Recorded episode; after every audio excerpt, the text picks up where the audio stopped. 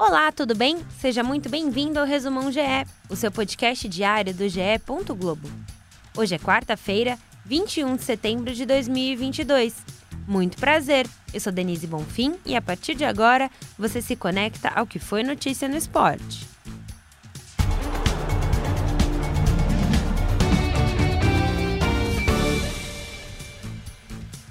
Prontos para o Catar. A seleção brasileira atropelou a Tunísia no último amistoso antes da Copa do Mundo. O placar de 5 a 1 foi construído com Rafinha, que marcou duas vezes, Richarlison, Neymar e Pedro. Taube descontou. Mas algumas atitudes da torcida estragaram o clima na casa do PSG em Paris. A seleção entrou em campo fazendo um protesto antirracista e logo depois se deparou com uma atitude lamentável. Uma banana foi jogada em campo assim que Richarlison marcou e comemorou o segundo gol. A atitude foi amplamente repudiada, principalmente pela CBF, que pediu uma punição severa, e por Tite, nosso treinador, que deixou claro: no futebol não vale tudo. As vaias ao hino brasileiro também incomodaram. A reprovação de Marquinhos, que joga em Paris, era visível.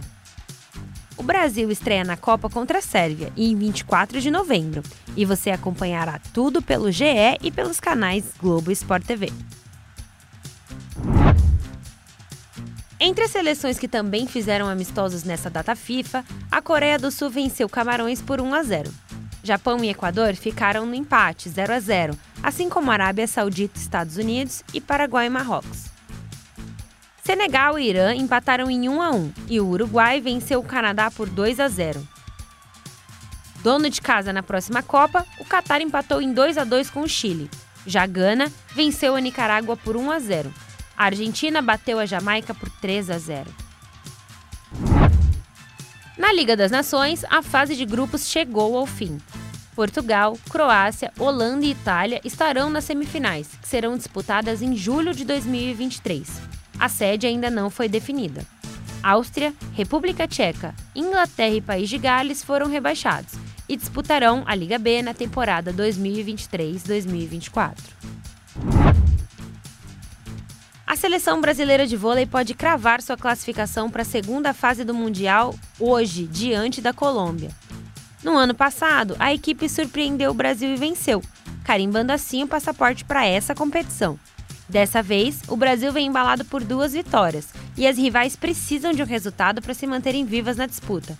O jogo será transmitido pelo Sport TV.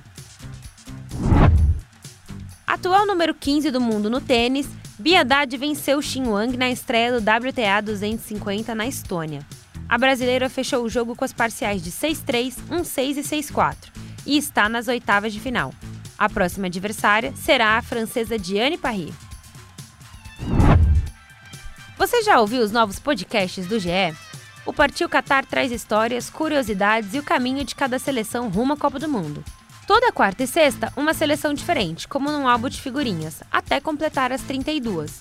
E o É Campeão, que mostra a trajetória do título de grandes clubes brasileiros que fazem aniversário redondo neste ano de 2022. Os dois primeiros episódios já estão no ar e contam, na voz de Luiz Roberto e com relatos de quem participou da campanha, os títulos brasileiros de 1992 do Flamengo e 1997 do Grêmio, na Copa do Brasil. Esses e mais de 40 podcasts estão em ge.globo/podcasts, no Globoplay e nas principais plataformas de áudio. Agora fique ligado na agenda do GE, lembrando que todos os horários são de Brasília.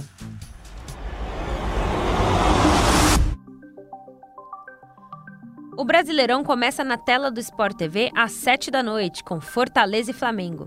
No Premier, além do duelo do Rubro Negro, tem Fluminense e Juventude, Curitiba e Ceará e Ponte Preta e Cruzeiro, esse último, claro, válido pela Série B. Também no Premier, às 9 horas, rola bola para Cuiabá e América Mineiro. Às 9h45, Atlético e Palmeiras, Inter e Bragantino e Esporte Náutico se enfrentam. No Sport TV 2, tem Mundial de Vôlei Feminino às 10 da manhã, com Brasil e Colômbia.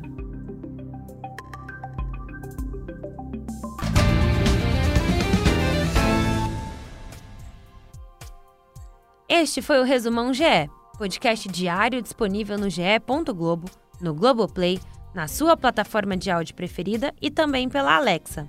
É só pedir para a Alexa tocar as notícias do GE. ge.globo/podcasts. Siga, assine, se inscreva e favorite. Assim você recebe uma notificação sempre que sair um novo episódio. O Resumão GE conta com a coordenação de Rafael Barros e a gerência de André Amaral. Eu sou Denise Bonfim e me despeço por aqui. Voltamos na madrugada de quinta. Um abraço, tchau!